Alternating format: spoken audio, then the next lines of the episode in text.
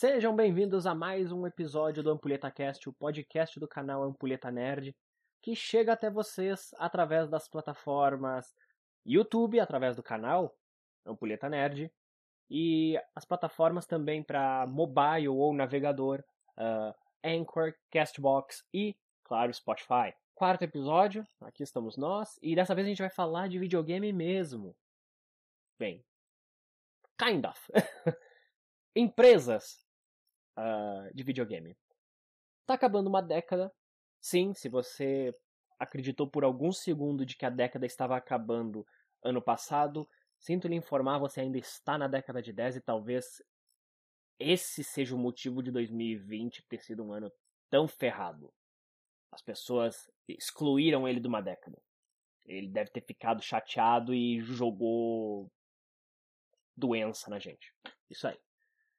Ai, ai. Como é que vocês estão? Covid? Pegaram? Não? Eu espero que não. Eu espero que, eu espero que não. Lotação no SUS tá, voltou a ter lotação no SUS. Mas, se bem que é Brasil, a gente sempre teve lotação no SUS, mas uma pandemia sempre piora a situação, não é mesmo? Mas enfim, vamos, vamos, vamos aos videogames, videogames, videogames. Como eu falei, uma década tá acabando. E eu pensei, bem, por que não eu começar algumas, alguns, alguns episódios pra elencar o que eu gostei, o que eu não gostei nessa década nos videogames. E hoje a gente vai começar pelo que é mais simples, pelo que tem menos tópicos para tratar, que são as empresas. Empresas que eu adorei e empresas que eu detestei nessa década. Roda a vinheta.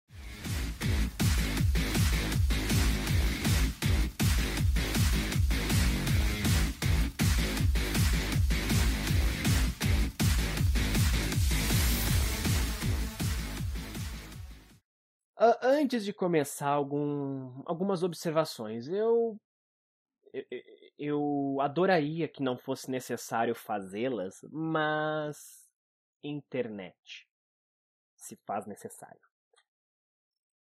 Este podcast é uma obra de autoria total e única exclusivamente de Leon, eu que vos falo.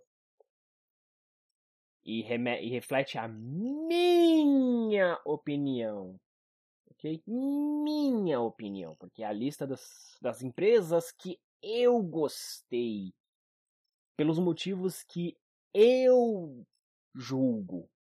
Ou seja, se, se, algum, se em algum momento a sua empresa aparecer no lado das empresas, a sua empresa favorita aparecer no lado das empresas merdas, ou uma empresa que você detesta aparecer no lado das empresas boas, lembre-se, esse não é o teu podcast, é o meu. Então, minha opinião, mas sinta-se livre para deixar nos comentários se você estiver uh, ouvindo através do Castbox, que tem zona de comentário, ou no canal do YouTube. Pode colocar ali, ah, não, eu, eu não gosto de tal empresa, ou vai lá, bota o top 3 empresas merdas e empresas adoráveis seu. Por que não? Bota lá, com, se quiser justificar também, pode justificar, se não quiser também, não precisa. Mas, é, internet, tem gente que se sente ofendido por alguém falar mal de uma empresa. Então, vamos vamos deixar ela, vamos deixar esse ponto já bem claro. É... Outra coisa que também está inclusa nisso, se por algum motivo, razão ou circunstância, uh, razão ou circunstância, eu perdi a piada, foda-se. Uh, a justificativa que eu der não for o suficiente para te convencer de que é uma empresa merda, tudo bem. Eu não tô aqui para convencer você que a empresa é ruim. Eu tô aqui para dizer que eu acho ela uma bosta. Ou eu não tô aqui para convencer você de que a empresa é boa.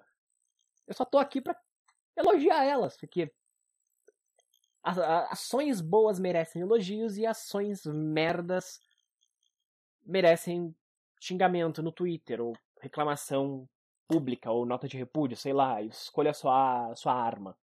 Exceto uma arma de fogo, não vamos começar uma guerra civil porque uma empresa não, não fez o jogo como tu achou que ele deveria ter sido feito. Mas, vamos lá. Deixa eu ver, tem mais algum disclaimer que eu tenha que dar? Não, acho que é isso. Uh... Pois bem, vamos começar pelas empresas merdas e, vamos, e a gente intercala uma merda, uma nem tanto. Aliás, uma merda e uma boa, uma merda e uma boa, uma merda e uma boa. uma merda, mas nem tanto. Não, mas não, é, não, não era as que eram boas depois? É verdade, me confundi por um minuto. Uh, bem, em terceiro lugar, eu deixo aqui a Konami. Ok?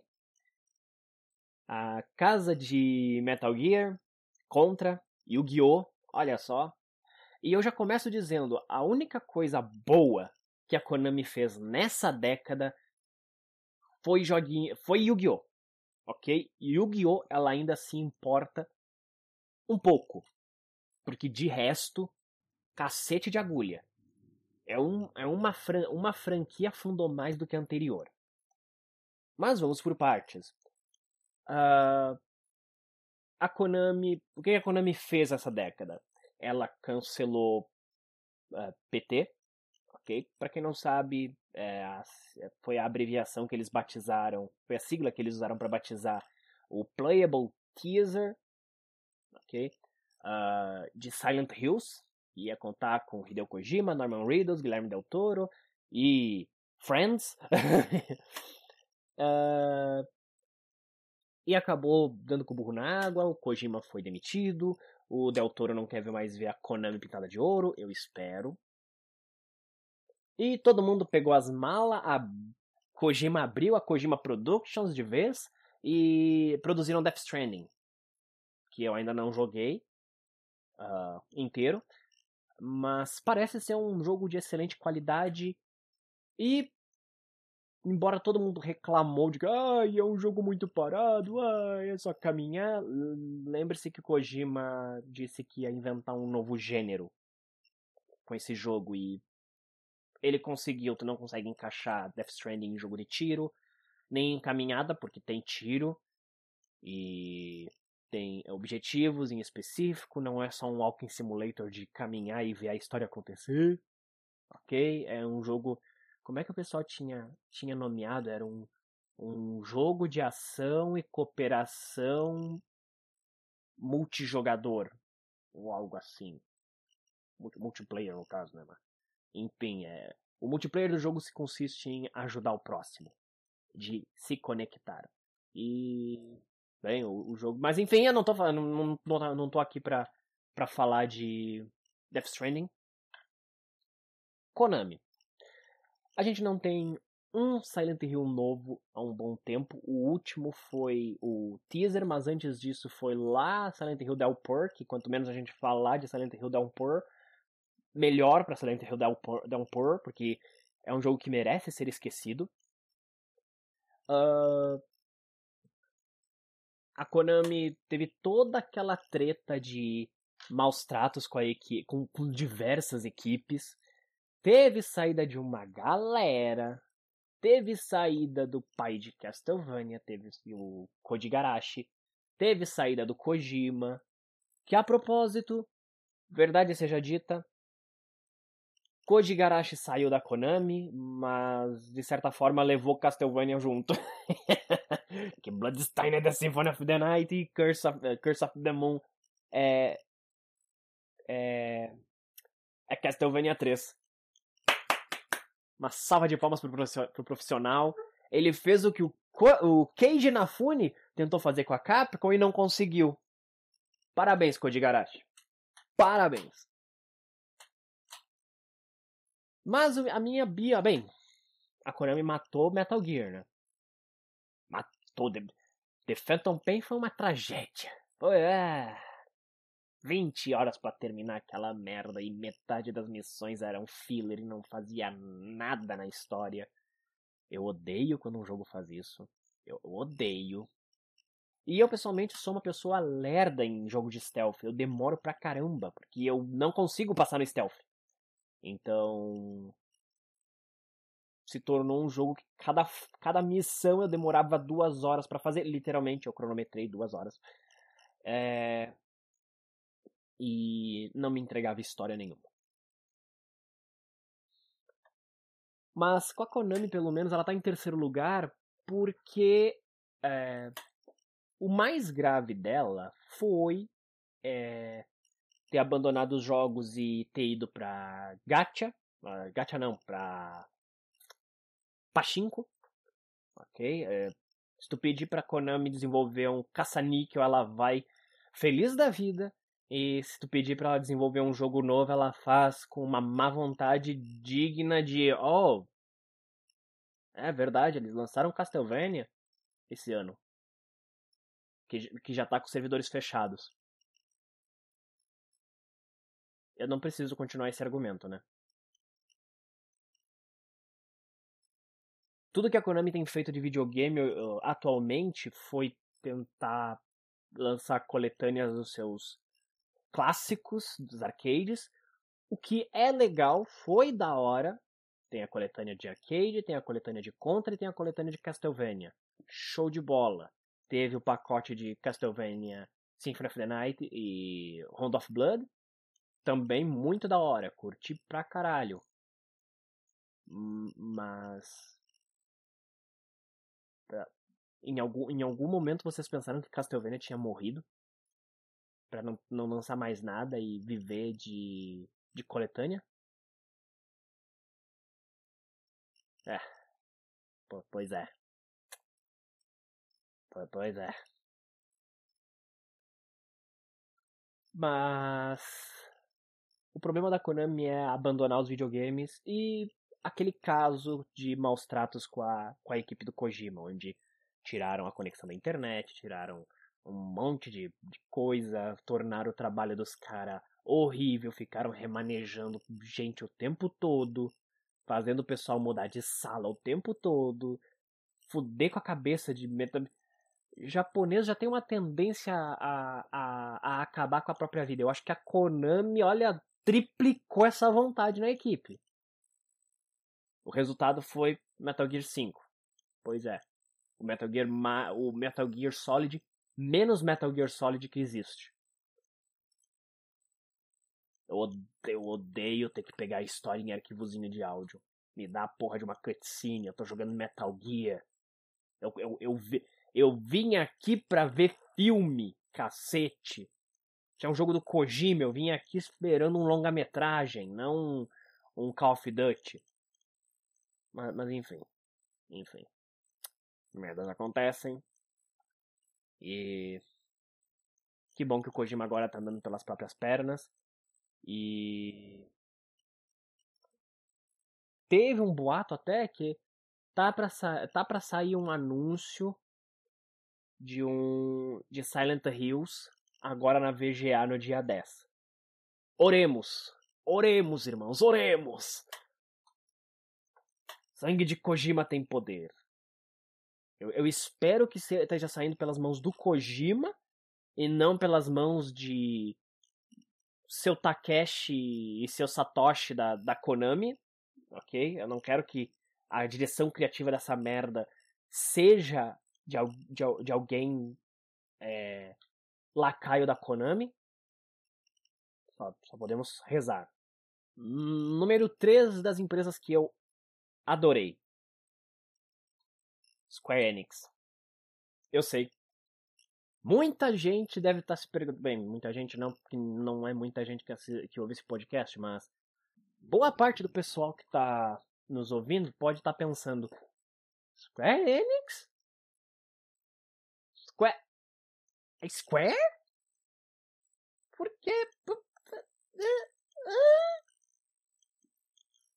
Eu explico. Contra a Square, a gente tem o atraso titânico de Final Fantasy XV, um jogo que deveria ter saído é, ainda na, na, geração do Play 13, foi adiado e demorou mais de 10 anos para sair.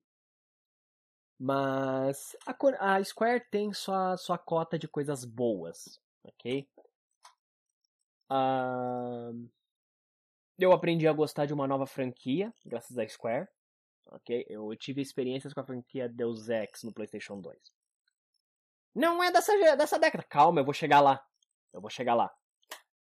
Eu tive experiências com Deus Ex, o primeirão, no PlayStation 2, e eu achei o jogo muito ruim. muito ruim mesmo. Na época era bom. Eu não joguei em 99, eu joguei em 2012, por aí. Então, muito ruim. Ok? Muito ruim. Envelheceu pra, mal pra caralho. Se, se a Square chegar hoje. Que jogo vocês querem um remake? Deus Ex 1, por favor. Pra ontem. Deu, obrigado. Quero isso na minha mesa, vai.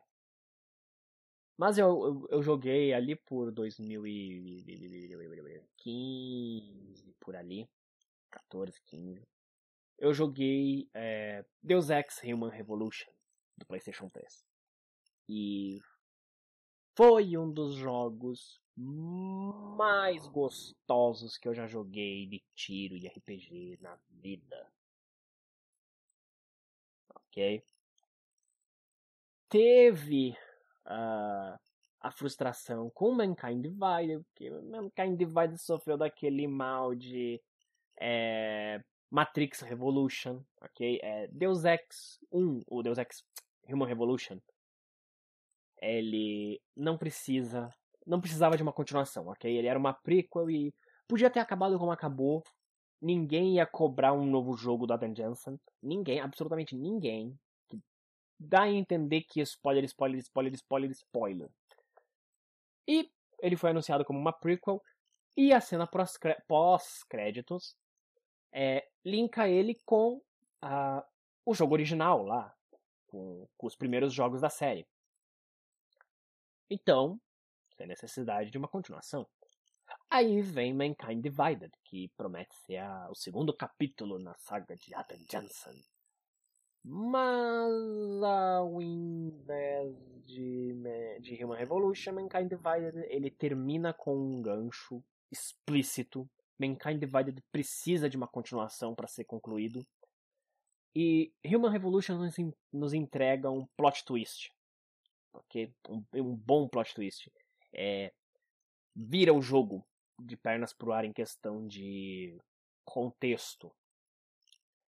Mankind Divided começa de um jeito, segue desse jeito, te entrega a boss battle desse jeito e tudo que te sobra é a promessa de que o próximo jogo vai ser do caralho.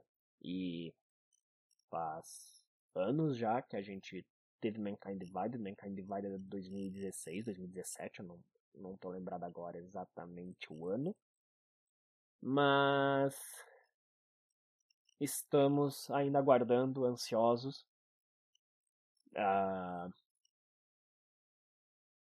a Eidos Montreal ela trabalha meio que intercalando Hitman e Deus Ex e Tomb Raider. É, a gente teve o Tomb Raider Reboot, depois veio Human Revolution, depois veio Rise of the Tomb Raider, depois veio Mankind Divided e no ano seguinte, então Mankind Divided é de 2017. Ok. Estou localizado. Uh... Então agora estamos no. E depois veio uh, Shadow of the Tomb Raider e estamos no aguardo. Eles estiveram envolvidos com os jogos do Hitman nesse meio tempo também e com o jogo dos Avengers que. Meu Deus, eu não vi ninguém falando bem disso. E aquele jogo não me atraiu nem um pouco, eu não faço ideia de qual é a história do jogo, eu só sei que deram o Capitão América como morto, e isso tá no trailer, então não é um spoiler, então não venha chorar que, ai, você deu spoiler do jogo. A porra do conceito do jogo é esse, não vem me reclamar se tu não leu a porra da sinopse ou minimamente viu um trailer. Eu não tenho culpa se tu se isola da mídia. Ok? Esse, ne esse negócio de eu vou assistir um filme é, sem expectativa. Eu vou assistir um filme ou jogar um jogo sem expectativa nenhuma, não assistirei um trailer. Amizade. Eu, o trailer tá ali para ser assistido. Eu, eu, a minha regra para consumir algo é eu quero chegar lá com a vibe que a empresa quer me passar. E a função do trailer fazer isso garantir que eu vou estar tá com a cabeça no lugar certo para apreciar a obra. Uh, Dane-se o que, que o ator ou roteirista ou diretor fez antes. Dane-se. Trailer, ok, é isso. Esse ser o jogo? Beleza, eu vou, eu vou ir consumir o jogo baseado nisso. Uh, e falando em uh, Final Fantasy XV, que demorou pra caralho, quando chegou, pelo menos eu, eu gostei. Eu gostei, eu não, eu não fui daquele pessoal que viu a entrega e não gostou. Eu adorei Final Fantasy XV. Maravilhoso, me arrancou lágrimas. Não é qualquer jogo que faz isso. Não é qualquer jogo que me faz me faz é, sentir triste, profunda tristeza uh, pelo personagem. E eu gostei de como eles conduziram Final Fantasy XV. Eles podiam ter botado o jogo inteiro de uma vez? Poderiam. Eu, essa parte eu vou puxão de orelha, né? Tipo, porra, essas DLC foram claramente retiradas do jogo. Ok? Podia ter deixado menos na cara. Tudo bem. Podia ter montado as DLC de outra forma. Mas tudo bem. Na, nos seus próprios termos, Final Fantasy XV é um bom jogo. Talvez não seja um bom Final Fantasy, mas é um bom jogo. E um pouco depois a isso, a gente teve a surpresa, o que para mim foi uma das maiores surpresas do, da década. Nier fucking Automata. Ou Nier Automata, como, como vocês preferirem fazer o sotaque. Que jogo maravilhoso! Puta que pariu! A propósito, ah, eu devia ter dado disclaimer. Eu vou tratar public, eu vou eu para defender uma publisher, eu vou trazer jogos que elas publicaram, não só jogos que elas produziram em fato. Então eu tô colocando todos esses jogos que embora não sejam necessariamente feitos pela Square, são propriedades da Square uh, de certa forma. Ok? É, Nier foi feito pela Platinum, o que por si só é um selo de qualidade, ok? É um selo de qualidade. E dirigido pelo uh, dirigido, produzido, enfim, pelo Yoko Taro, que é o pai da franquia, e ao contrário de Keiji Inafune e é, o Koji Garashi, é, nesse caso, o pai da franquia é um título merecido, porque ele é a cabeça da franquia desde o primeiro jogo. Se não me engano, o segundo jogo não é feito por ele, Drakengard 2 não é feito por ele. Sim, para vocês não sabem, Nier é uma continuação de um final alternativo de Drakengard 1. Mas Drakengard 2 não foi feito por ele, então tec e tecnicamente nem é canon. Uh... Mas num, num universo onde tu tá falando de linhas do tempo alternativas e finais alternativos e de ramificações de acontecimento, eu acho que a gente entrar na, na questão de se é canon ou não é um assunto totalmente irrelevante. Certos acontecimentos podem tornar aquilo plausível de ser canon, certos acontecimentos não. Então, vai de interpretação. Ainda mais quando Drakengard e Nier são duas, são duas, duas IPs que eles boa parte da lore tá fragmentada em livros, visual é, light novels e óperas, teatros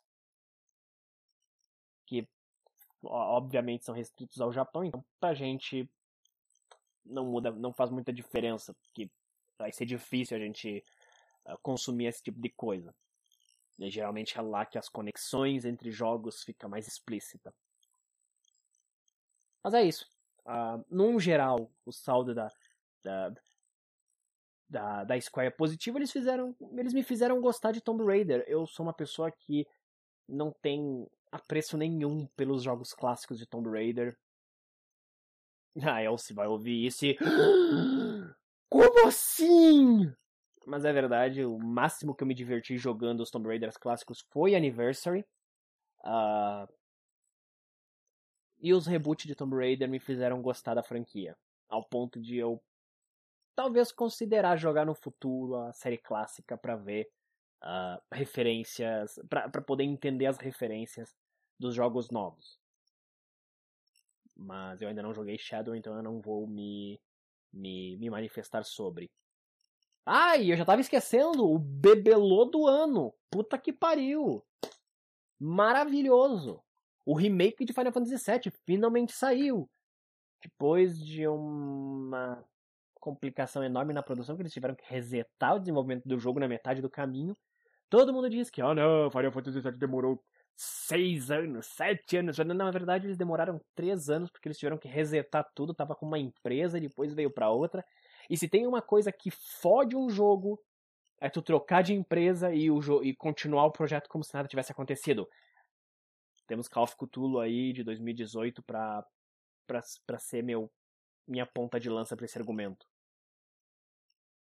Trocaram de, de desenvolvedor no meio do caminho fingiram que nada tinha acontecido, lançaram o jogo de qualquer do, da mesma forma e oh boy. Foi meio bosta. Foi meio bosta. Mas vamos lá, vamos para vamos voltar ao monte de merda. Número 2 da, das empresas bostas, Blizzard. Porque se tu bane alguém de um torneio porque ele simplesmente quer que o país dele é, tenha liberdade econômica e não volte a fazer parte de um imperialismo uh, de um país governado por um governo aqui. Essa frase ficou redundante. Eu sei. Eu não pensei direito nela. Uh, se tu se tu acha que uma empresa assim merece o teu dinheiro, parabéns. Pa parabéns. Eu, eu, espero que você não eu espero que você não fique criticando a China, porque você tá, tá dando dinheiro pra chinesa, tudo bem. OK? Todo, todo mundo tá dando dinheiro pra chinesa. Criticar a China é, é, é extremamente é, idiota, que ah, eu não gosto de produtos chineses, mas tá usando um celular feito na China, um videogame feito na China, um computador feito na China, uma TV montada na China, ou pelo menos com boa parte das peças feitas na China. É idiota, é redundante. Não não adianta tu reclamar de um país e comprar tudo que é feito lá. Quer mostrar que tu realmente não gosta da China? Comece a consumir televisões feitas na, em Taiwan. Depois, depois a gente conversa daí se, é, se foi uma boa troca ou não. Mas Blizzard. É, bem, menos polêmicos primeiro, né? Diablo Immortal. O que que tu tem na cabeça de pegar uma franquia tradicional dos PCs, anunciar ela para celular e não é a, um jogo velho, é um novo jogo exclusivo de celular e que você vai anunciar como se fosse o maior anúncio da tua própria da tua própria conferência, do teu próprio evento lá na BlizzCon.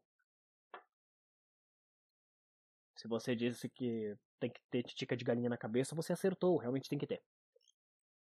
Uh, não só isso, a Blizzard, e ainda se fosse só isso, né?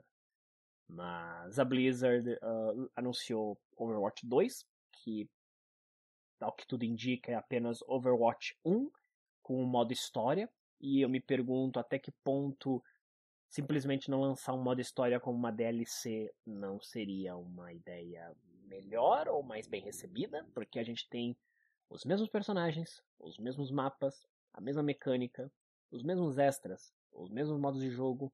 Ah, eles adicionaram dois novos. Sério que uma atualização gratuita não podia resolver isso? Ah, eu vou voltar mais em questão desse, desse modo história aí, mais adiante no, no episódio. Daqui a pouco ela volta.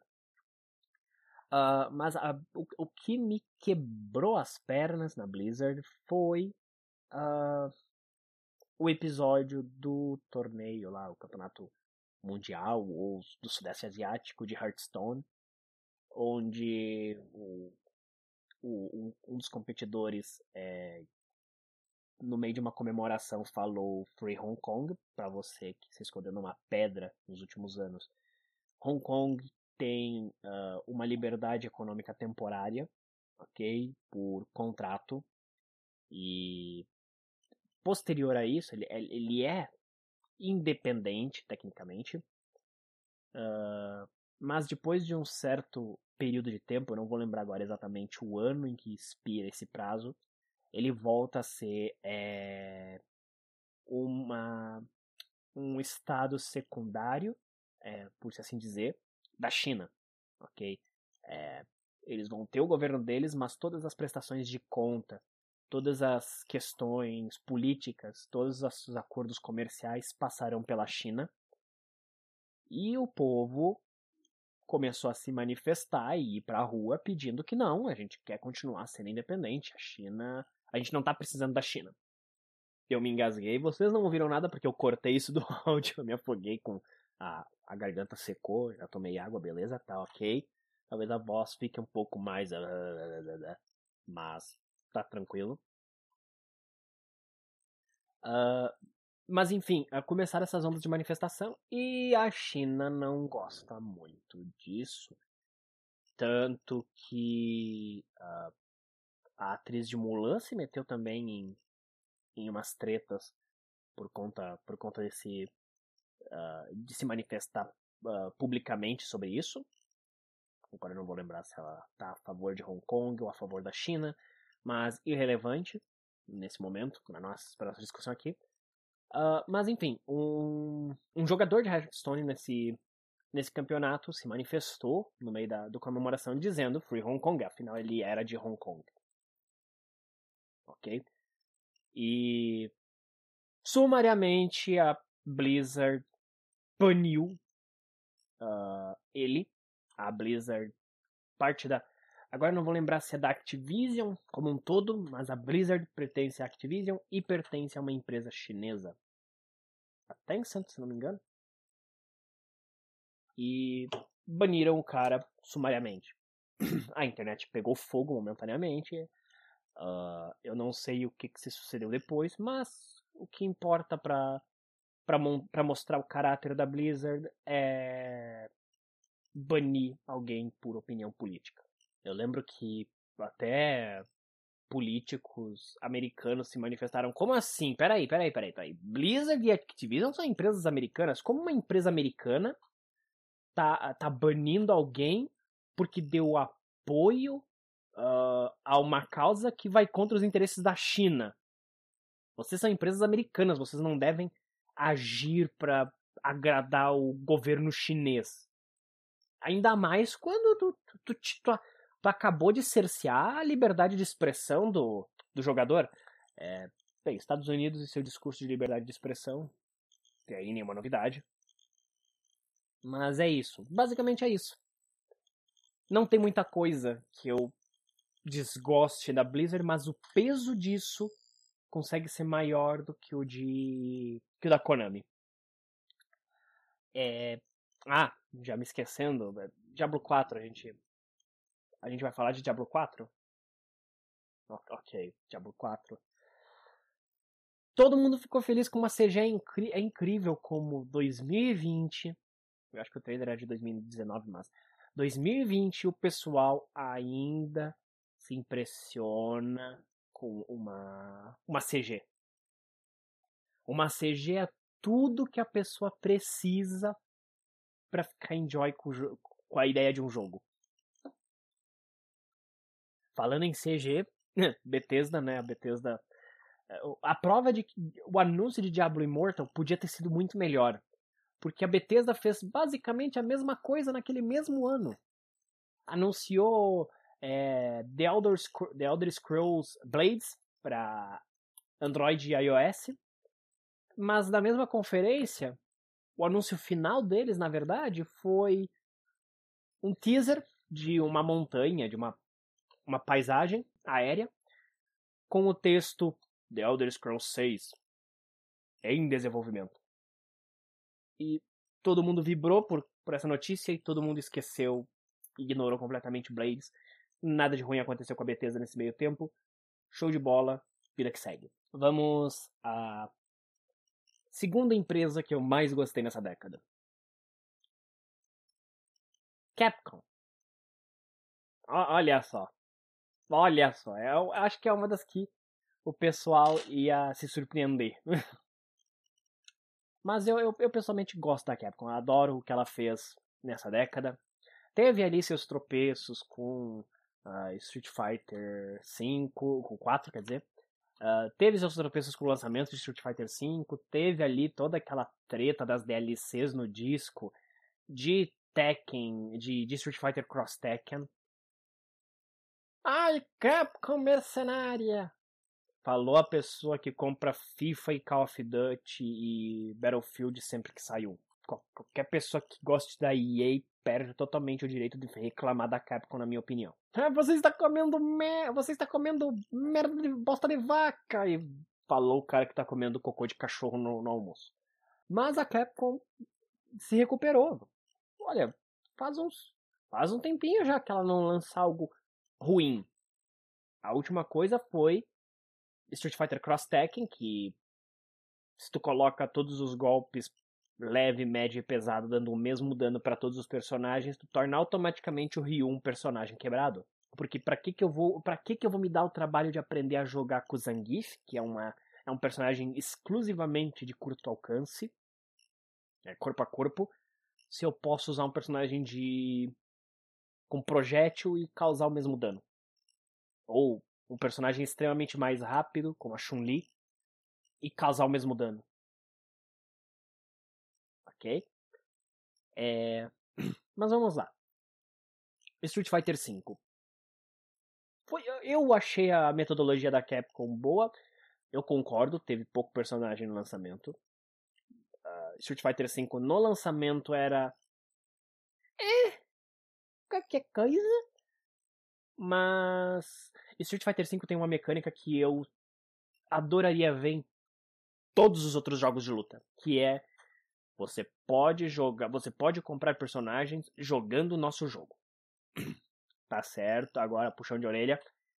A Capcom foi filha da puta e conforme o jogo foi avançando, ela foi tirando essa possibilidade. E hoje em dia, basicamente, compre Season Pass, não perca seu tempo tentando aprender a, jogar o online, porque se tu não começou a jogar o online quando o jogo lançou, hoje em dia é muito provável que tu vá, vá, vá topar com uma experiência totalmente frustrante no, no multiplayer. A gente teve Monster Hunter World, que por algum milagre de Madalena se tornou um jogo mainstream, tá ganhando uma adaptação, que eu estou mais confiante com essa adaptação de Monster Hunter do que a nova adaptação ou a nova animação que vai sair de Resident Evil. Eu gosto dos Resident Evil do, do Paul W.S. Anderson. Me julguem. Uh... Mas tivemos, tivemos crossovers de Monster Hunter com tudo. The Witcher, Resident Evil, uh... Devil May Cry, uh, Final Fantasy XIV, é... Agora, Monster Hunter jogo com Monster Hunter filme. Uh, uh, deu foi um jogo que deu bem. A Capcom mais de uma vez veio a público e disse: esse foi o nosso jogo que mais vendeu. Monster Hunter World se tornou o maior sucesso da Capcom. Isso não é pouca coisa. Não existe Resident Evil no mundo que vendeu mais do que Monster Hunter World. Eles transformaram, eles conseguiram botar no mainstream um dos jogos mais nicho que eles tinham. Também da, da Capcom a gente teve a onda de remakes de Resident Evil, que, ok, deu uma derrapadinha em Resident Evil 3, mas Resident Evil 2, na minha opinião, é um dos melhores jogos que saiu nos últimos anos. Sem a menor sombra de dúvida. E eu não tenho é, a venda da, da nostalgia nos meus olhos, porque, curiosidade, eu joguei pela primeira vez Resident Evil 2 original do PS1 a, um dia depois de eu terminar o remake. Então eu primeiro eu terminei o remake, depois eu terminei o original. O original atualmente é o meu Resident Evil favorito, mas o remake não deve em nada. Existem alguns pontos que foram modificados, algumas partes que, ok, isso tá diferente, mas é, essencialmente é o mesmo jogo, não foi como Resident Evil 3, que eles cortaram mapas. É, e a Capcom tem feito um bom. um bom. uma boa década por conta disso. Tivemos a coletânea de aniversário de Street Fighter, que foi maravilhosa. Tem Street Fighter para toda a família, tem Street tem o Street Fighter da época do vovô, tem o Street Fighter da época do papai, tem o Street Fighter da tua época e tem o Street Fighter da época do teu primo mais novo. todo mundo pode jogar. Pelo amor de Deus, que coisa boa. Uh, e também teve ali as coletâneas de Mega Man. Mega Man atrás de Mega Man, atrás de Mega Man, atrás de Mega Man. Tudo foi remasterizado e depois o Zero também. Ficamos no aguardo por um, por um remaster de Mega Man Legends. Eu sei que tem umas marcas, mas sonhar não mata ninguém. E eu gostei bastante da Capcom. Ok? Até Marvel's Capcom Infinity, que é. Aquela coisa talvez seja o princip... a principal derrapada da Capcom nessa nessa nessa década. Mas mesmo assim, mesmo quando a Capcom entrega um jogo ruim, mecanicamente Marvel's Capcom Infinite funciona. Ele é feio. Visualmente é um jogo feio.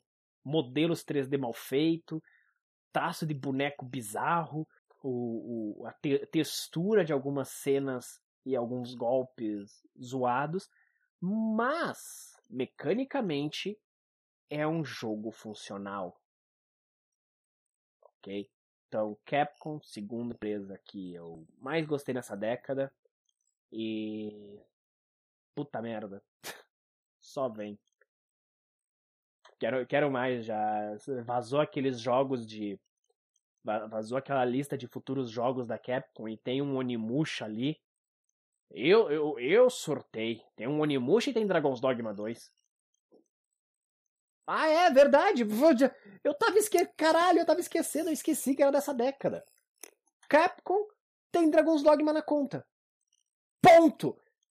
Capcom tem o meu jogo favorito de todos os tempos na conta dela. E saiu nessa década. Ponto. Eu não preciso mais me justificar. Cacete de agulha. Capcom me engravida. Eu disse isso muito alto? Oh. Ó, oh, bem. É, vamos falar. Antes de a gente entrar nos, nos primeiros, menções honrosas, ok? Uh, do lado negativo, eu quase coloquei a Take Two. Mas eu vou me aprofundar mais quando eu for falar agora do primeiro, eu, do primeiro lugar do, das empresas de merda. Empresas de merda, vocês sabem quem. Vocês sabem quem tá vindo. Vocês sabem quem tá em primeiro lugar. Ok? É... A Ubisoft, ok? É... Quase entrou nessa em terceiro lugar. Eu votei pela Konami pelo descaso mesmo. A Ubisoft tá que nem Hollywood, ela descobriu uma fórmula que dá certo e tá replicando isso em todos os jogos. Se tu jogou The Division 1, tu jogou, tu, tu jogou Watch Dogs, uh, e se tu jogou esses dois jogos, tu também jogou é, Ghost Recon e tu também jogou Assassin's Creed Valhalla. É, a Ubisoft pasteurizou as franquias dela. Todas seguem a mesma estrutura. Não vou entrar no, na consideração de que se é uma estrutura boa ou ruim, mas eu pessoalmente não gosto ok? É muito videogame. Se tu quer me vender uma história mirabolante, um, um, uma coisa, assim, uma jornada épica, primeiro de tudo, faça eu esquecer que eu tô jogando um videogame. E nesse ponto, a Ubisoft não funciona. Não dá certo. Watch Dogs Legion é a prova máxima de que a franquia se desgastou por completo. A Ubisoft, a Ubisoft tentou uh, emplacar uma franquia para contrapor GTA e só mostrou que eles não sabem o que fazer com uma história que se passe é, numa cidade nos dias de hoje. Ok? É, é só isso que o Watch Dogs nos mostrou. É...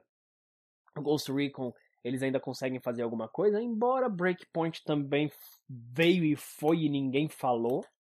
É, me, é, foi aquele teu amigo que chega no rolê, sai do rolê, do rolê e tipo, quando ele chega todo mundo, ô, oh, de onde tu veio? E quando ele vai embora, ué, fulano tava aqui até agora. Cadê ele? Esse foi Breakpoint. OK? O Valhalla parece estar sendo mais bem aceito, mas é Assassin's Creed, é nórdicos ainda por cima. A gente saiu a pouco de uma febre nórdica na mídia, onde todo mundo que bem, a gente teve o God of War de mitologia nórdica, que tá vindo uma continuação ano que vem. A gente teve a série dos Vikings, e, enfim. É, a gente vem de uma época bem frutífera para produções de mídia baseada em, em mitologia nórdica. Então não tinha um tanto perigo assim. E nórdicos são um povo é, B10. E tinha faltado B10 em Assassin's Creed até agora. O... A gente teve Revolução Francesa, a gente teve Renascença, a gente teve Cruzadas, embora muita gente fale de Assassin's Creed 1, mas de fato hoje em dia pouca gente jogou Assassin's Creed 1. É, envelheceu mal pra cacete. A gente teve Revolução Americana, a gente teve é, Piratas no Caribe, a gente teve Revolução Industrial, Egito e Grécia, mas a gente não teve nada muito. A gente não tinha tido um fator badass, a gente tinha tido charme, glamour, opressão. É... Tu sempre era figura vulnerável e com Vikings não é bem assim que a banda toca. Eles...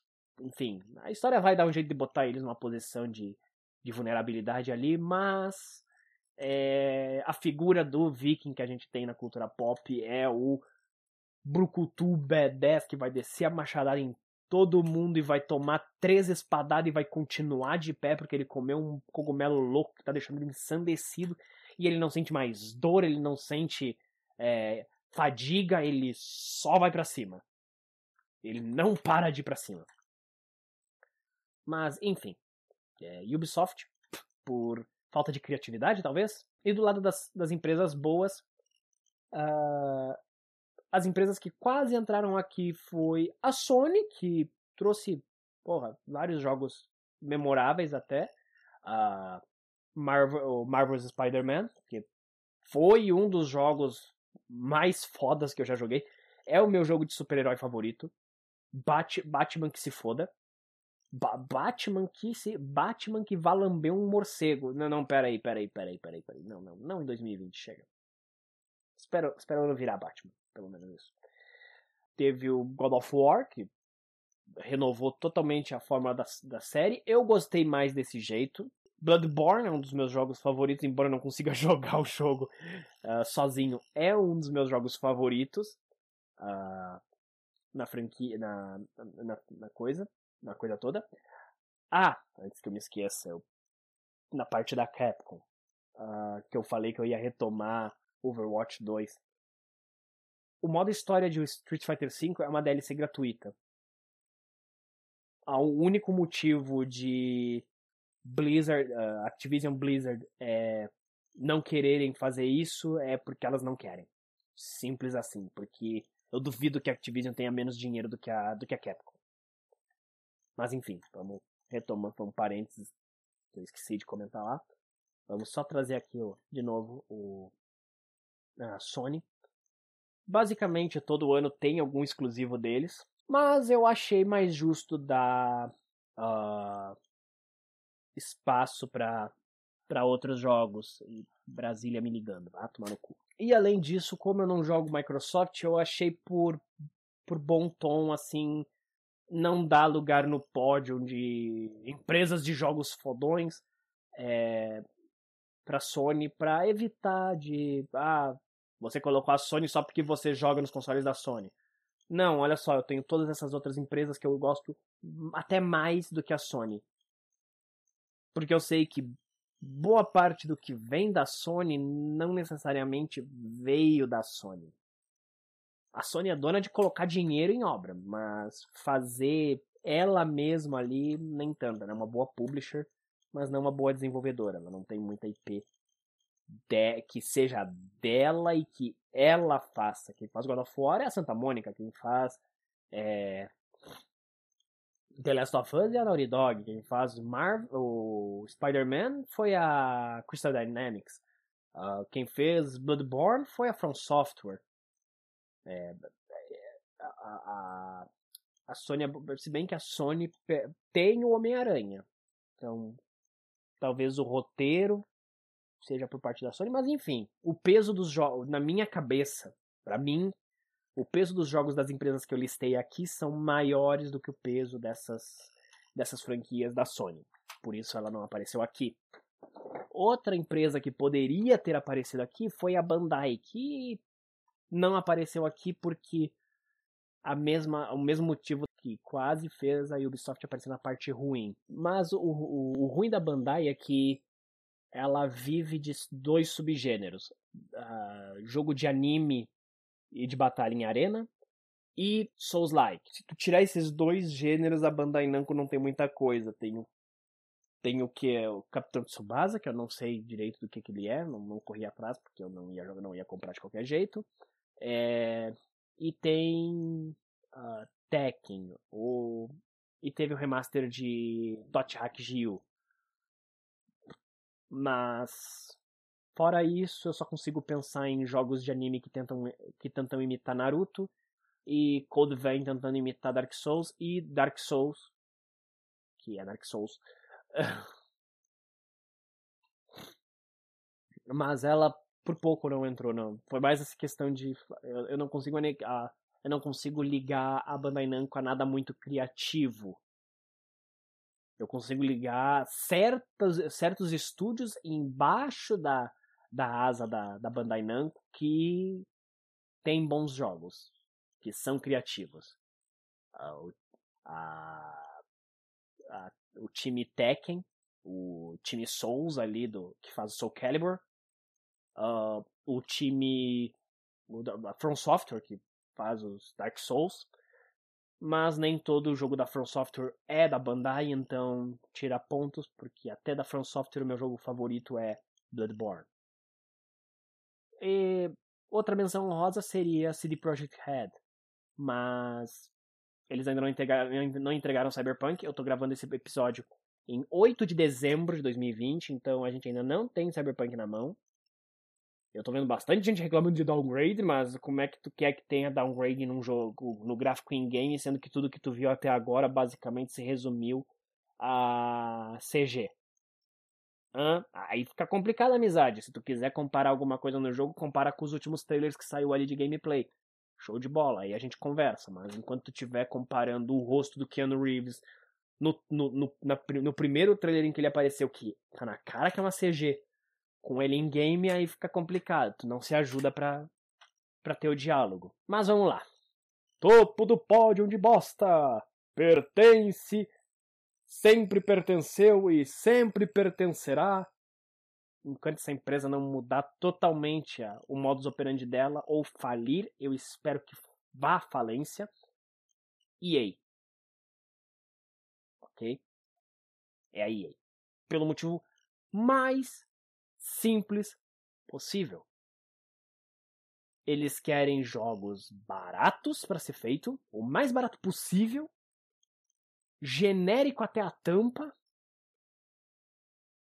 cheio de monetização, e se o jogo não e se o jogo não for bem aceito, não foi, não foi por causa da monetização, não foi porque o jogo é uma bosta, não foi porque tu pegou uh, a ideia mais genérica possível botou um orçamento do tamanho do PIB da, da, da Guiana Francesa e o pessoal não gostou do jogo. Não, não foi por isso. Foi porque a empresa que fez o jogo não sabia trabalhar. E tu vai lá e fecha a empresa. E daí tu lança jogos focados totalmente em loot box. E a gente reclama, a gente daí a gente reclama de loot box. A Disney vai lá e reclama de loot box. A gente vai repensar loot box. Amizade não é repensar, é tirar essa merda. Para com essa bosta. Se teus jogos não tivessem loot box, eles iam vender até mais. Não iam te dar a chuva de dinheiro que tu tem. Mas vai se fuder. Se você compra timezinho pronto, jogador ou loot box em qualquer jogo da EA, pau no seu cu. Pau no seu cu. Ai não, mas o meu FIFA. Se tu compra FIFA todo ano, quando sai o novo, vai se fuder. Vai se fuder. Você é um animal. Você gosta de ser feito de trouxa. Essa é a minha opinião de ti. Tu gosta de ser feito de trouxa. FIFA, principalmente agora que veio a público que uh, os FIFA de Switch que saíram é, é, é, a mesma versão do jogo anterior ao que eles fizeram. O, o, o, FIFA Legend Collection, Legacy Collection, enfim, que saiu no Switch ali, é, que é o 19, aí tem o 20, vai sair o 21. É tudo 19, porra! NFL é tudo NFL 19 no, no, no Play 4 no Xbox One. Ao ponto de pessoas irem lá e encontrarem o número do ano 19 em detalhes do cenário, em detalhes de camiseta, em detalhes da torcida. Os filha da puta estão enfiando no teu rabo, estão cobrando para enfiar no teu rabo e não estão nem deixando de. não estão nem escondendo. Ok? Aí, Leon, você vai agredir parte do público se você compra FIFA, se você compra NFL, se você dá dinheiro pra, pra, pra, pra EA, se você compra jogo da EA no lançamento, se você compra loot box do jogo da EA ainda por cima, eu não preciso te ofender, eu não preciso te atacar, ok? Eu, eu não, eu não preciso uh, ferir o teu orgulho. Tu mesmo faz isso toda vez que tu passa o cartão para eles. Simples. Ponto. Essa é a opinião. E eu, eu, eu falei que menção honrosa uh, negativa ia para Take-Two exat, exatamente por esse motivo. De um tempo para cá, todos os jogos da Take-Two também estão virando um antro de loot box. Um antro de anúncio avulso. Os filhos da puta foram lá, mexeram na porra da duração do loading do NBA. Uh, 2K21? 2K20? Para vocês que não sabem, a 2K e a Rockstar pertencem à empresa Take-Two, ok? Só para coordenar vocês. Eles mudaram a porra da duração de um loading para poder encaixar o tempo de um comercial. Antes tu tinha ali o treininho para ficar treinando o comando e podia apertar o botão quando terminasse de carregar uh, ah, para ir direto para a partida. Esse botão não existe mais, tu não pode mais treinar, tu tem que assistir um comercial de alguma coisa. Eles mudaram isso, foram lá, eu não, eu não vou lembrar agora, eu, eu sei que a EA também tentou fazer isso em algum jogo, mas não, uma delas, uh, quando foi, quando reclamaram do pessoal, pro, pro, quando reclamaram para a empresa, disseram, ah, não, a gente não sabia que vocês iam, iam uh, achar ruim, a gente vai reconsiderar. E uma delas eu acho que tirou o, os anúncios, a outra não. A Take-Two é, é, ela, é, ela é tão mercenária quanto a EA. Quiçá mais. Porque eu tenho. Uh, porque existe. As duas têm uh, jogos da NBA. NBA 2K18. Ok? É, tem microtransação. Esse pertence a 2K, que por sua parte é da Take-Two. NBA Live, que é da EA, da EA, ok? Não tem microtransação. O NBA Live 18 não tem microtransação. Tu consegue a mesma coisa que tu vai liberar na microtransação, que é roupinha, é tênis, é meia, é, pulso, é, é luva, é uma coisinha na cabeça. Tudo isso tu consegue tranquilamente jogando com o dinheirinho do jogo. Eu tô dizendo que a EA é menos ganância. Eu tô dando como contraparte boa de um exemplo a EA. Então por que, que você colocou a EA em primeiro aqui das empresas merdas e não colocou a Take-Two? Porque a EA fecha a porra dos estúdios. Porque em todos os. Tudo que é país de, que se respeita, ou pelo menos uh, alguns países que se respeitam, estão trabalhando incessantemente para minimizar a porcaria da loot box da EA. Na Bélgica isso é proibido. É a porra de um cassino. É um cassino. A diferença é que no cassino, tu sabe que o prêmio pode ser dinheiro. Se tu ganhar, tu vai ganhar dinheiro. Não sei quanto, não sei quando, não sei como. Mas se eu ganhar num, numa caça-níquel, vai ser dinheiro. Numa loot box, Ninguém sabe. Ninguém sabe. Pode ser um item muito legal. Pode ser um item meio bosta, ok? Pode ser o teu personagem 5 estrelas de Genshin Impact. Que tu tava dando o rabo pra, pra, pra, pra, pra Mihoyo pra conseguir um desses. Pode ser uma espadinha level 1. Esse é o problema. A, a Take-Two também tá monetizando os jogos da Rockstar, GTA Online, é, tudo custa uma fortuna. Red Dead Redemption Online custa duas fortunas, tudo. Uma coisa que custa 10 dólares uh, no, jogo, no jogo normal, no, no multiplayer custa 100, 500 dólares. Eu lembro que era o que? Uma garrafa d'água, que era caro pra cacete, sei lá. Qualquer coisa assim. Então tem tem isso. E, mas, mas o peso maior mesmo da, da EA é demissões em massa. Por quê? Porque a EA não pensa que, não, olha só, o público está reclamando, talvez a gente devesse repensar nossas, a nossa, as nossas metodologias. Não! Esse jogo não vendeu. Beleza, fecha o estúdio, pega o que o jogo vendeu, é, taca mais loot box aqui, e o que era para ser o salário dessa, desse pessoal aí tudo, a gente acerta e dá de bônus de Natal pros executivos aqui, ok? É, essa é a EA, esse é o modus operandi da EA. Esse é o modus operandi da EA. E é uma bosta. O Marcel do Minicast uma vez disse no coisa, e eu, eu cito ele aqui porque a minha opinião é a mesma. Eu adoraria, ok? Ia ser muito bom se em uma manhã de domingo, uma manhã de segunda, aliás, que daí vai trabalhar com esse pensamento na cabeça, alguém, alguém, algum executivo da, todos os execu, todos os executivos da EA acordassem e Bem, acho que vamos tirar as microtransações, vamos, vamos fazer jogos bons, vamos mudar nossa, nossa forma de, de agir ali na empresa. Seria maravilhoso.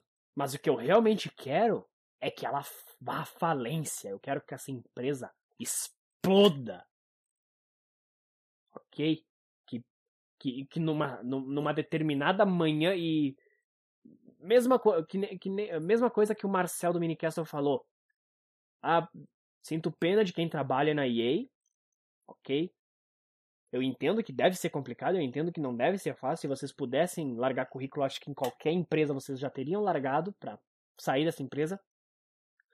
Mas me desculpa, eu quero que a empresa de vocês exploda. Simples assim. Eu quero que num determinado momento do, do, do, do mundo, um determinado momento do, dos próximos anos, eu acorde, abro meu computador e eu vejo um vídeo numa reportagem do prédio da EA implodindo de baixo para cima. E escombros e pedaços de gravata e terno caindo para todos os lados. É isso que eu quero que aconteça com a EA. Vamos torcer para que as proibições a loot box em vários países fa faça acontecer isso, ou pelo menos ela tomar vergonha na cara. Aí, Leon, mas você falou de, de NBA Live, quer dizer que você não comprou o jogo? Comprei. E está reclamando da EA de quem compra? Eu comprei NBA Live 18 em 2018 numa promoção de, de 14 reais. Esse foi o dinheiro que eu dei pra EA. Eu peguei Titanfall 2 em 2017 por aí, numa promoção de 13 reais. Titanfall 2 é um excelente jogo. Excelente, mas eu sei que é por causa do pessoal da Respawn e não por causa da EA. E é um, é um, é um jogo de robô gigante. É, é complicado. entende o meu lado? É complicado eu ver um robô, um robô gigante e não querer pilotar. Dragon Age eu peguei a edição jogo do ano por numa promoção por 30 reais. Também ali por 2017. 2018.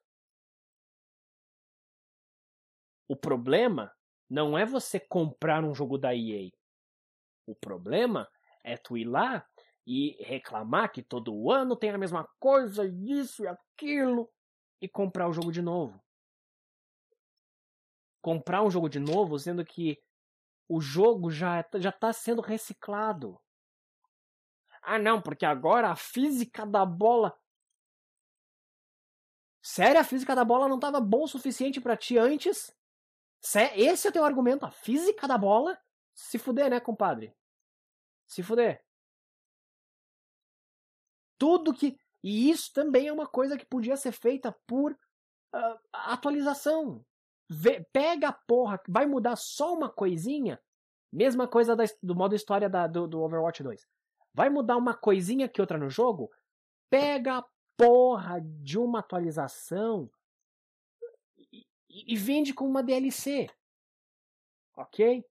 Ah, você quer a física da bola mais realista? Compre este pacote de DLC com a atualização da, da, da física da bola por, sei lá, é, é, 25 reais, 30 reais, 10 dólares. Ah, você quer a nova escalação? Beleza, aqui, ó, toma aqui essa atualização. Ela vai te custar X dólares.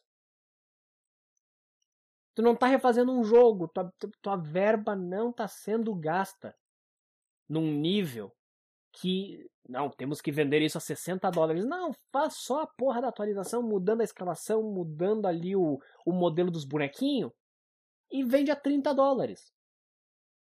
A EA só não faz isso porque tem palhaço, palhaço. Daqui a pouco eu vou encarnar o Alborguete aqui, né? Quando, quando eu falo isso, eu sou louco? Eu sou louco? Eu pergunto, eu sou louco? Ok? Palhaço que compra. Não adianta tu dizer que, ah, não, meu. A EA é uma porra de uma empresa, meu, e tu pagar a porcaria do jogo no ano que ele saiu, ok? Não vale a pena. Simples assim. Eu tô nervoso. eu tô nervoso. Eu falo da EA eu fico nervoso. Vamos, vamos, vamos falar de coisa boa? Se eu conseguir, eu já tô tão, eu já tô tão negativo por causa da EA. Mas vamos lá. Top 1 dos, da, das empresas boas dessa década para mim é a SEGA. Que eu adoro a SEGA. SEGA é mamãe. SEGA nos deu uh, Binary Domain, que para mim é a versão boa de Gears of War. Agora eu não vou lembrar se foi nessa década, mas é só para me puxar aqui na memória. Eu acho que é no início da década, acho que foi 2011, 2012. Sega colocou todos os jogos de Yakuza, uma das minhas franquias favoritas, favoritas. Dragon's Dogma é o meu jogo favorito, mas ele não é uma franquia. Ele não tem como ser a franquia favorita de ninguém, porque é um jogo. Tem Dragon's Dogma Online. Ninguém no ocidente jogou Dragon's Dogma Online sem fazer uma gambiarra do inferno. No ocidente, Dragon's Dogma é um jogo só. Hoje em dia, se tu quiser um bom RPG de ação, de, uh, de porradaria, de luta, com história de, de, de drama criminal, pega um PlayStation 4, ou acho agora que também o Xbox também serve, um PC também serve, mas enfim, pega uma plataforma atual dessa geração que tá acabando agora. E pega os Yakuzas. Eu vou usar como referência o PlayStation 4, porque é o console que eu tenho. A gente tem Yakuza, o remake de Yakuza 1, o remake de Yakuza 2, Yakuza 0, Yakuza 3, Yakuza 4, Yakuza 5 remasterizados. Yakuza 0 é um jogo de PlayStation 3 e PlayStation 4, tá? Vamos só botar uma vírgula ali. Tem Yakuza 6, tem Yakuza 7 que saiu esse ano, tem Judgment, tem o que é um spin-off, tem o spin-off que é uh, no universo de Hokuto no Ken, ok? Que é o Fist of the North Star, uh, Lost Paradise. Uh, tem, e sem falar que a gente está torcendo para que é, a SEGA traga é, os, os, os Yakuzas ali de o Ryuga Gotoku de samurais, que são do, mais dois jogos, um do PlayStation 2 e outro do PlayStation 3. Faz um Kiwami, que é o nome que eles dão para os remakes de Yakuza, uh, do primeiro, do PlayStation 2, e traz, o, e traz o de PlayStation 3 remasterizado, como vocês fizeram com Yakuza 3, 4 e 5. Se você quer um jogo de zumbi, bem, PlayStation 3 tem Yakuza uh, Dead Souls. Eu não recomendo, mas se você já jogou tudo que existe de Yakuza, ok? Tem um PlayStation 3 e gosta de zumbis? Por que não, né? Alinhou os planetas, vai lá e pega. É um jogo que tu acha baratinho, porque ninguém quer esse jogo. A SEGA botou literalmente uma franquia inteira no, no console de, no, nos consoles atuais. E por, por tabela, por tabela, por ter retro com o PlayStation 4, Todos esses jogos rodam no PlayStation 5. vão rodar no Xbox One X, no Xbox Series X, no Series S. Por favor, se for comprar um desses dois, compre o Series X. Ok? Compre o Series X. Eu dou, eu dou três anos para eles pararem de lançar para os dois consoles ao mesmo tempo. Pode, pode anotar aí, eu dou três anos pro Series S começar a não receber certos títulos. Títulos que exijam mais serão exclusivos do Series X ou de alguma coisa com o mesmo desempenho. Anotem. Anotem. Mas nem só de. Nem só de. De Yakuza vive a SEGA. Persona é publicado pela SEGA. Persona é da Atlas. A Atlas é da SEGA. Eu falei que eu ia dar uma unificada. Por? Por que, que eu dei essa unificada nas, nas empresas? Para eu poder falar de mais de uma empresa ao mesmo tempo. Falando de SEGA, eu falo de Atlas. E futuramente eu poderei falar de Koei Tecmo. que eu adoro aquela empresa, eu adoro Musou, então Persona 5 Strikers, como foi rebatizado no, no ocidente, tá chegando, já ganhou uma data. E a gente teve Persona 5 e Persona 5 Royal, que meu Deus do céu! O Royal eu ainda não joguei, mas me disseram que tem Cthulhu, no, tem, tem criaturas Lovecraftianas na parte da DLC. Estou ansioso para jogar. Mas Persona 5 é o meu segundo jogo favorito da vida. A SEGA só ficou na frente da Capcom porque Yakuza é uh, a minha franquia favorita. Ok?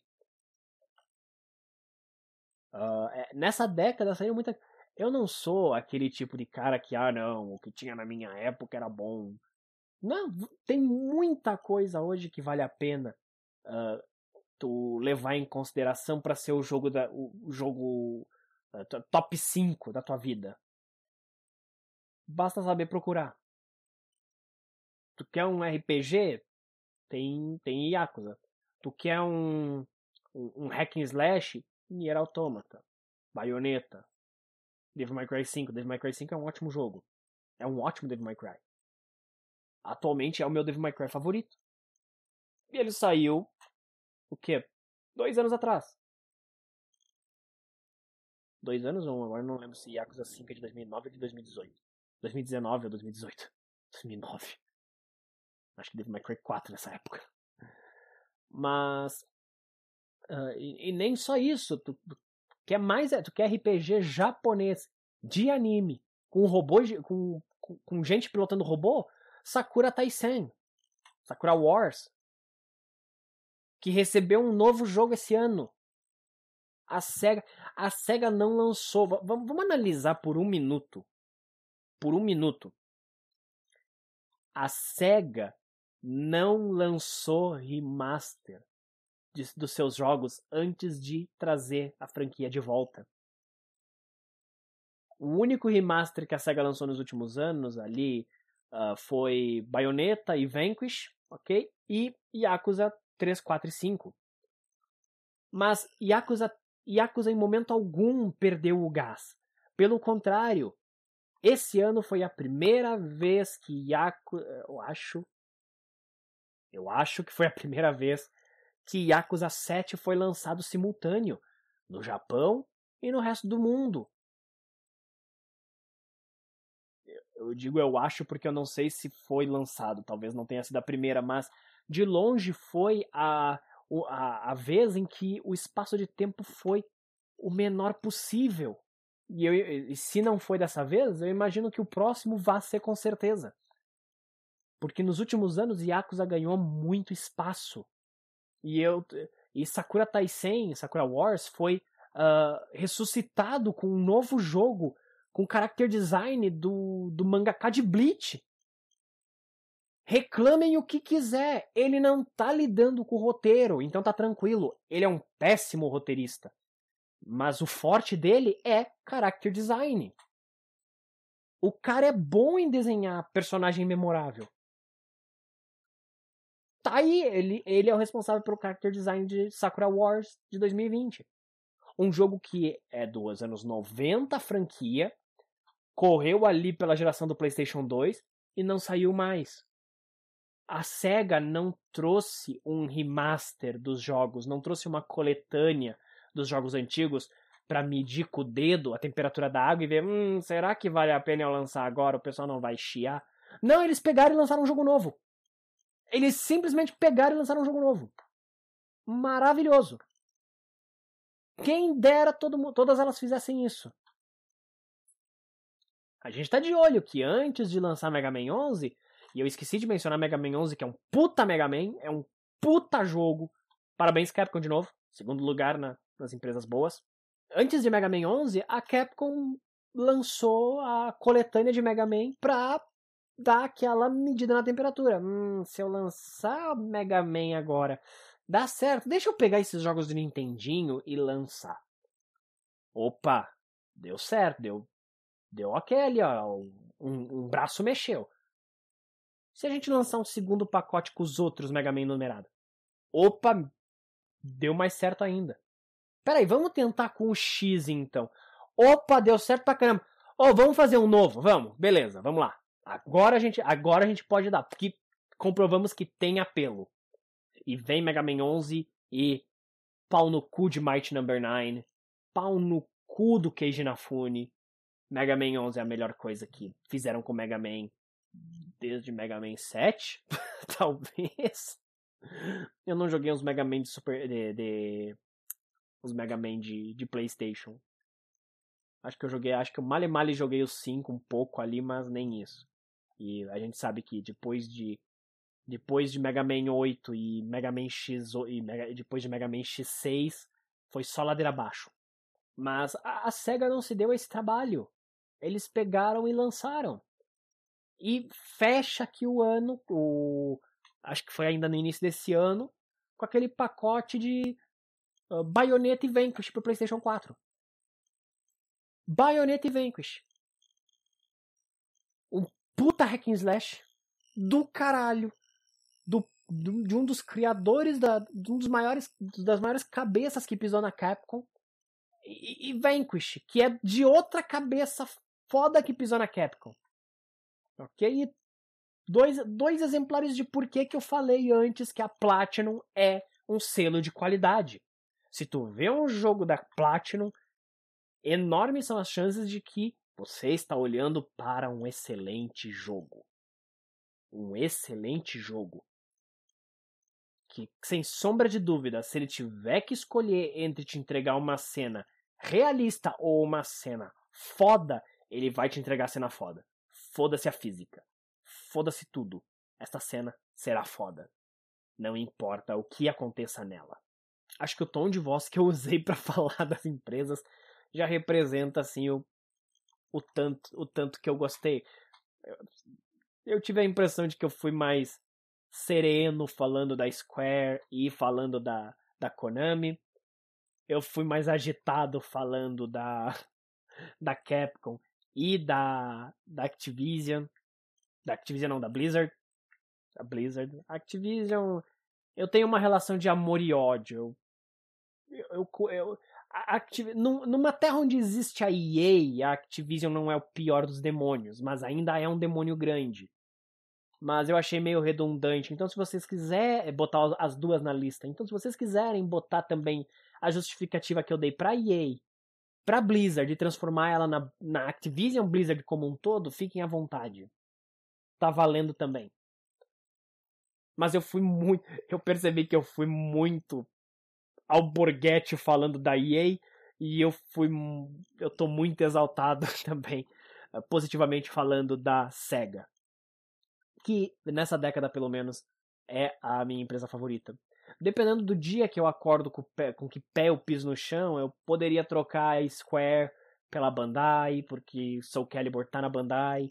Eu poderia trocar pela Tecmo como a minha empresa favorita de todos os tempos mas aliás, como ter- uma das empresas favoritas de todos os tempos, mas o, eu não tô, como a Tecmo tá vivendo basicamente de, de Dynasty Warriors, Dead or Alive e jogos do, do de Nintendo, é, eu não tô acompanhando boa parte, uh, mas o pouco que eu acompanho de, de Musous eu gosto, então é por isso que eu considero pra caralho Koei Tecmo. E é isso. o porquê que nessa década eu prefiro tomar uma vassourada a dar dinheiro para Konami, Blizzard e uh, EA. E antes que me perguntem, uh, sim, eu tenho uma conta na Battle.net. E não, eu não instalo o aplicativo da Battle.net desde que aconteceu aquele incidente lá do torneio de Hearthstone. Eu não tenho previsão nenhuma de botar Battle.net no meu no meu no meu no meu PC. Eu não tenho previsão nenhuma de jogar um jogo da Blizzard. Eu não tenho vontade de jogar um jogo da Blizzard. Se derem de graça, beleza, eu vou jogar. Pelo menos para conhecer o jogo. Mas eu não vou. Não tem força no céu e na terra que me faça gastar dinheiro, né? Dinheiro pesado com essas três empresas. E, e motivos pelo qual eu, adoro, eu adorei nessa década a Square Enix, a, a Capcom e a Sega e como essas empresas e por que, que essas empresas têm o meu total apoio para fazer as coisas. E que venha o próximo Yakuza, que a SEGA tá para anunciar coisa nova essa semana, um novo Yakuza, mais detalhes de Persona 5 Strikers, e que venha esses jogos, que venha Babylon's Fall, que a Square nos mostrou um teaser e nunca mais nada. Square, pelo amor de Deus, nos dê alguma coisa! Foi a Square que mostrou? Ou foi só a Platinum? Eu acho que foi a Square. Enfim! E venha Final Fantasy XVI, que, que trailer maravilhoso. E venha o próximo Street Fighter que vai ter, o próximo Resident Evil, o 8, o próximo Monster Hunter. Venham! Venham! Pelo menos enquanto estiverem saindo no PlayStation 4, alguma coisa ali, né? Senão eu vou dizer: espera! Espera! Se for exclusiva do PlayStation 5, espera, espera, espera! Eu preciso de tempo. Que eu não pretendo comprar um PlayStation 5 antes, do, antes de 2022, 2023. Aí eu tô totalmente tranquilo com o PlayStation 4. Ele tá atendendo as expectativas que eu tenho ainda. Hum, tá resolvendo tudo que eu preciso. Eu não preciso de um console novo agora, ok? E, por favor, Capcom, Dragon's Dogma 2. É só isso que eu te peço. Eu, eu não planejo comprar um PlayStation 5 até 2023. Aí a Capcom amanhã vem Dragon's Dogma 2 exclusivo no PlayStation 5. Ó, oh, bem. Eu preciso arranjar um emprego, eu preciso de 5 mil. eu, preciso, eu preciso fazer uma compra de 5 mil de por impulso. E gastrite depois para pensando em pagar isso. Mas é isso. Bem, agora como a gente está acabando já, é, alguns recadinhos. É, se você se vocês ainda não sabem, a gente está fazendo lives agora na Twitch, de maneira periódica, todo dia, de segunda a sexta eu tô lá, e nos domingos também. De segunda a sexta, às seis e meia da tarde, no domingo às oito da noite. Uh, domingo a gente está fazendo algumas lives com co-op, então, uh, dependendo do jogo, se tu quiser uh, aparecer ali, basta jogar o jogo. Há uma chance, eu não prometo nada, mas há uma chance. E de segunda a sexta a gente está fazendo séries de alguns jogos ou terminando eles em live quando eles são curtinhos. Esse podcast vai estar, como vocês já pressupõem, no YouTube. Eu vou colocar alguma musiquinha no, no encerramento, como eu coloquei no último episódio.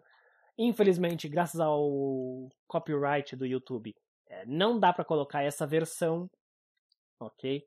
Mas nos outros, nas outras plataformas vai funcionar normalmente, vai ter o encerramento bonitinho, como merece. É isso. Dúvidas, sugestões, que aliás, é, dúvidas, sugestões, uh, observações. Eu falei alguma coisa errada? Eu... Todo mundo é passível de erro. Comentários, se a plataforma permitir. Ou se você quiser nos mandar um e-mail, é contatoampuletanerd.gmail.com ok? Para ver se a gente inaugura o nosso o nosso canal de o nosso quadro aqui de leitura de e-mail no final do episódio. Eu vou ficando por aqui. Obrigado por terem ouvido mais esse esse podcast. Uh, agora, se me dão licença, eu vou estudar legislação daqui da minha cidade, porque eu tenho um concurso para prestar mês que vem. Então, se cuidem. Um abraço. Não, pera, abraço não pode, porque distanciamento acenando, um aceno para vocês. Uh, até o próximo episódio. Ainda sairá nesse mês, falando dos jogos da década. Uh, eu sou o Leon, esse foi mais um episódio do Ampulheta Cast. E a gente se vê no próximo, no próximo episódio. Obrigado e tchau.